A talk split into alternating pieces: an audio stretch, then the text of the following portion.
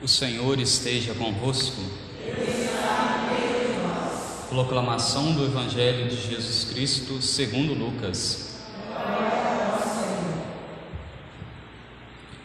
Naqueles dias, Maria partiu para a região montanhosa, dirigindo-se apressadamente a uma cidade da Judéia. Entrou na casa de Zacarias e cumprimentou Isabel. Quando Isabel ouviu a saudação de Maria, a criança pulou no seu ventre. Isabel ficou cheia do Espírito Santo. Com um grande grito, exclamou: Bendita és tu entre as mulheres, e bendito é o fruto do teu ventre. Como posso merecer que a mãe do meu Senhor me venha visitar? Logo que a tua saudação chegou aos meus ouvidos, a criança pulou de alegria no meu ventre. Bem-aventurada aquela que acreditou porque será cumprido o que o Senhor lhe prometeu. Palavra da salvação. Ave Maria, cheia de graça, o Senhor é convosco. Bendita sois vós entre as mulheres, e bendito é o fruto do vosso ventre, Jesus. Santa Maria, Mãe de Deus, rogai por nós, pecadores, agora e na hora de nossa morte. Caríssimos irmãos, estamos celebrando hoje o quarto domingo do Advento e também o quarto dia da nossa novena de Natal. Se nós formos olhar para toda a liturgia deste tempo do Advento, nas duas primeiras semanas nós refletíamos sobre a segunda vinda de Jesus. Todos os textos bíblicos, os evangelhos, tinham todo um cunho escatológico, ou seja, daquilo que vai acontecer no final dos tempos, quando nosso Senhor Jesus Cristo voltar, quando, ou seja, também quando chegar o fim das nossas vidas, para já nós irmos nos preparando para o fim, quando Cristo nos chamar, quando Deus nos chamar, para que assim possa nos encontrar, encontrarmos em paz com Deus e assim herdarmos o reino dos céus. Isso é o que nós ouvimos nas duas primeiras semanas. Agora, nessas outras duas semanas, na semana passada, domingo da alegria, e também agora, neste quarto domingo do advento, já vem nos falando a respeito da primeira vinda de Jesus, quando Jesus veio a primeira vez, para que então, na semana que vem, nós possamos celebrar, celebrar o Natal de nosso Senhor. Todas as leituras, se nós formos olhar, a primeira leitura de hoje nos fala de que se chegaria o tempo em que Jesus viria a este mundo. O Filho de Deus viria a esse mundo. A profecia nos fala disso. A segunda leitura nos fala a respeito dos sacrifícios, os sacrifícios que eram oferecidos a Deus no Antigo Testamento como expiação dos pecados, como um ato de agradecimento a Deus, mas que agora, no Novo Testamento, já se é falado de um sacrifício, mas de um sacrifício de uma forma diferente. O sacrifício como expiação dos pecados foi oferecido por Deus no alto da cruz. Agora, todo sacrifício, tudo que nós fazemos, as nossas penitências, os nossos jejuns, abstinências, todas essas obras que nós fazemos, mortificações, elas têm um porquê. Nosso Senhor Jesus Cristo já ofereceu o sacrifício maior por nós, que foi doando a sua vida. Agora nós, como uma generosidade, como uma resposta para com Deus, Deus foi capaz de sofrer, de padecer, de sofrer grandes sacrifícios por mim, e eu ofereço então esses pequenos sacrifícios, que são nada comparado ao sacrifício dele na cruz, como um agradecimento por tudo que ele fez por mim, como uma generosidade, uma resposta de amor a Deus por tudo que ele realizou. E por fim, nós vamos observando o Evangelho de hoje. O Evangelho de hoje que nos fala que Nossa Senhora se dirige apressadamente até uma região montanhosa, vai até a casa de Santa Isabel. Depois dela ouvir a saudação do anjo, depois do anjo dizer a ela que ela estava grávida do menino Jesus, ela diz sim ao projeto de Deus e depois o anjo já se dirige até Deus, devolvendo esta resposta de Nossa Senhora. Agora então nossa Senhora vai até a casa de sua prima Santa Isabel porque o anjo, que é um mensageiro de Deus, o anjo Gabriel, depois de falar para ela também que sua prima Santa Isabel estava grávida, já era o sexto mês, ela vai até a casa de sua prima visitar Santa Isabel. E Nossa Senhora permanece ali na casa de Santa Isabel durante três meses. Durante três meses, até que a criança, até que São João Batista nascesse. E tudo isso, é, todo esse evangelho é carregado de grande significado. Primeiro que quando nós olhamos nesse evangelho, nós encontramos uma resposta para a oração que nós rezamos da Ave Maria. A oração da Ave Maria é uma oração de cunho bíblico. Ela está toda fundamentada na Bíblia. Para aqueles que dizem que nós rezamos Ave Maria, que Ave Maria não é bíblica, nós encontramos a resposta dela no Evangelho de hoje. Primeiro, quando o anjo se aproxima de Nossa Senhora e diz: Ave cheia de graça, o Senhor esteja convosco. Bendita és tu entre as mulheres. É a primeira parte que nós rezamos da Ave Maria. Ave Maria, cheia de graça, bendito é o fruto. Ave Maria, cheia de graça, bendito é o fruto do vosso ventre, Jesus.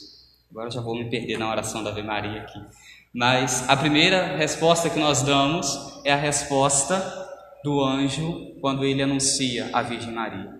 Depois, a segunda resposta é quando Nossa Senhora chega na casa de sua prima, Santa Isabel. Nossa Senhora chega na casa de Santa Isabel e Santa Isabel diz a ela: Bendita és tu entre as mulheres e bendito é o fruto do teu ventre. Nós vemos então aqui a resposta de toda a primeira parte da Ave Maria. E durante muito tempo os cristãos rezaram apenas esta parte. Somente no, no século XIV, um período em que se estava tendo muitas pestes, muitas epidemias, o povo cristão, juntamente com a igreja, com o Papa da época, instituiu a segunda parte da Ave Maria, pedindo a Nossa Senhora que rogasse por todo o povo cristão, por todo o povo católico, naquele momento em que eles estavam vivendo, mas também na hora da morte deles. Por isso nós rezamos. Santa Maria, Mãe de Deus, rogai por nós que estamos aqui, que somos pecadores, agora e na hora da nossa morte. Então nós encontramos na oração da Ave Maria toda ela na Bíblia. Toda a oração do Pai Nosso também nós encontramos ela na Bíblia. Jesus mesmo, quando seus discípulos perguntam a ele, querem saber como rezar, Jesus ensina a eles a oração do Pai Nosso. E é ainda muito simbólico nesse evangelho de hoje, porque Nossa Senhora fica na casa de Santa Isabel durante três meses, e Santa Isabel, quando Nossa Senhora chega, diz: como posso merecer que a mãe do meu Senhor me venha visitar? Essa citação bíblica nós encontramos lá atrás também no Antigo Testamento, quando a arca da aliança vai até a casa de Davi e permanece na casa de Davi durante três meses. A arca da aliança fica três meses na casa de Davi e quando a arca chega, Davi exclama: Como posso merecer que a mãe do meu Senhor me venha visitar? Como posso merecer que esta arca venha visitar a mim? a mim que sou pecador. E dentro da arca da aliança, o que continha?